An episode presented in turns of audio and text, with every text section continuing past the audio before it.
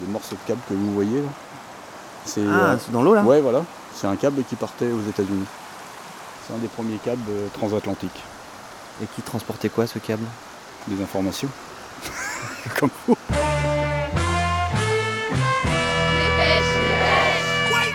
Salut, c'est Livo et je découpe les journaux avec mon micro. Au bord de l'eau. Ah pardon, mais je suis complètement jetlagué là, je viens d'atterrir de Brest. Le télégramme de Brest, 31 janvier. Brexit dur, Eh ben, on craint le Brexit. Le Brexit. ce n'est pas au port breton de payer. La Bretagne, elle va pas sortir de l'Europe. Non Mais non. Mais Je pensais que Bray, Bretagne, Oui, Brexit. Mais la Grande-Bretagne. Mais pourquoi on dit pas le grand Brexit?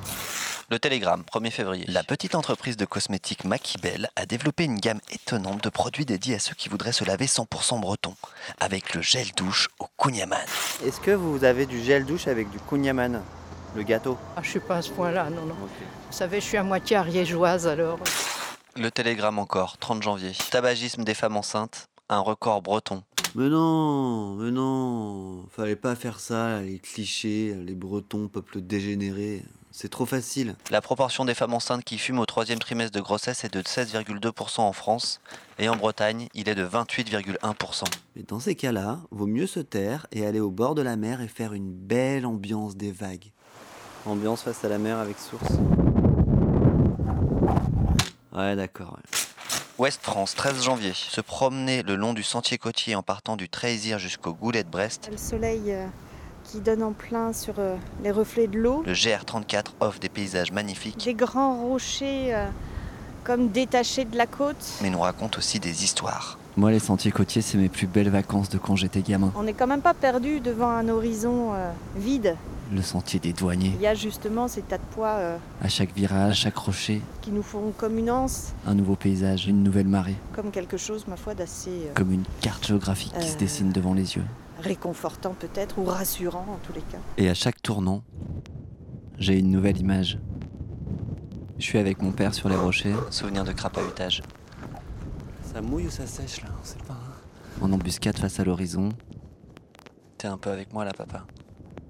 on faisait mine de défier la mer. Ses embruns. Et ses lames de fond. L'Humanité, 11 janvier. À Saint-Briac-sur-Mer, une bataille juridique oppose depuis 36 ans l'État et de riches propriétaires de villas de bord de mer qui refusent la création d'un chemin le long du rivage. Parmi les fortunes en guerre contre ce sentier Allô, oui figure notamment Brice Lalonde, Lui-même, ancien ministre de l'Environnement de François Mitterrand, il y a mon cousin qui est là souvent. et son cousin l'Américain John Kerry, ex-candidat démocrate à la présidentielle. Ont été construites euh, dans les années euh, 1950 et autres. Ça n'existait pas cette loi, quoi. La loi littorale de 1976 dit que tout propriétaire riverain du littoral a l'obligation de laisser une bande de 3 mètres en bordure de mer pour permettre le passage des piétons. C'est une loi qui est difficile à, à mettre en œuvre parce que les maisons sont très proches de la côte, etc. Donc ça va prendre un certain temps. Donc vous, vous êtes pour que le sentier passe? Certainement pas. Un propriétaire a parfaitement le droit d'aller en justice. Il n'y a pas de problème là-dessus. Il y a deux ans, un gars a été pris euh, sur une plage de Saint-Briac avec une Kalachnikov et en criant Allah Akbar.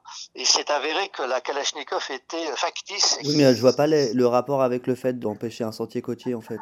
Ah ben, le rapport, c'est que vous avez des gens qui vont se balader euh, dans, dans les propriétés. C'est- aussi simple que ça, quoi. C'est le fait qu'il n'y ait pas ce passage qui protège euh, la famille de John Kerry et, et les autres. C'est mon opinion, oui. Je pense qu'il ne serait pas venu s'il y avait le sentier. Voilà. Donc c'est pour permettre à John Kerry de passer quelques vacances tranquilles. Écoutez, vous m'emmerdez. Allez, ciao. Et pendant ce temps-là, à Brest, Le Télégramme, 29 janvier. Festival unique en son genre. c'était la croisade version radio. Longueur d'onde fête la radio sous toutes ses formes cette semaine. Et en vrai, c'est pour ça que j'étais à Brest, pour le festival Longueur d'onde, avec les rencontres, les écoutes, les émissions en public et surtout un max de stars. Ouest France, 4 février. Il y avait tout le gratin. Au festival Longueur d'onde, un petit groupe de féministes s'en est pris à l'animateur de radio Raphaël Antoven. Le public était génial. L'intéressé n'a pas apprécié la méthode. Alors moi je l'ai pas vu Antoven mais j'ai quand même pu apercevoir Christophe Andelat avec son chien, Thomas Legrand, Pascal Clark, Antoine Chao, Perrine Carvran, Charlotte Bien-Aimée de Un podcast à soi. Bonjour, excusez-moi, je fais juste...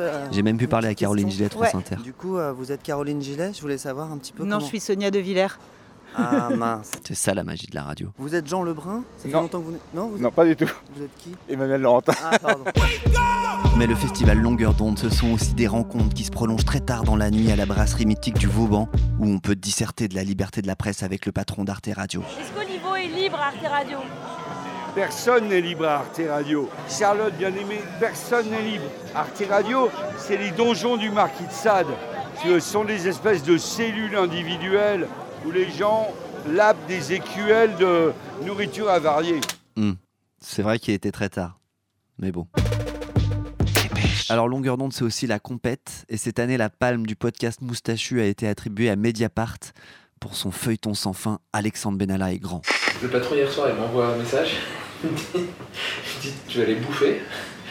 T'es plus fort qu'eux, c'est pour ça que je t'avais auprès de moi. Dans l'épisode 215, Benalla est conseiller Pôle emploi. Euh, Dans tous les cas, texte pour faute, licenciement pour faute, t'as le droit au chômage. C'était à 2007, donc tu vas toucher euh, 1009. Et avant qu'on fasse ça, on aura sorti euh, l'argent de la boîte et on va se démerder. On va aller au Maroc et au Sénégal, on va s'éclater. Ils sont quand même super forts les scénaristes de Mediapart. Moi, ils vont se faire enculer, là, je m'en bats les couilles. Kenavo Penarbed, Kenavo Brézizel. Et rencard la semaine prochaine pour une dépêche depuis la métropole. Elle est où la route pour retourner à Brest? Vous. Moi je suis en stop, ouais. Bah, je vous ramène. Vous rentrez sur Brest là? Ah ouais, Tout de suite là maintenant? Ah ouais, un peu, ouais. Ah bah je veux bien, ouais. J'ai froid. Et puis, moi, quand j'ai froid, j'ai des problèmes intestinaux. Alors, vous savez, quelquefois, je suis très gêné parce que euh, si j'ai des problèmes intestinaux, je, je suis- je suis obligé de, de- de faire caca n'importe où. Alors, c'est- très gênant. Arte Ok. Radio. Point com.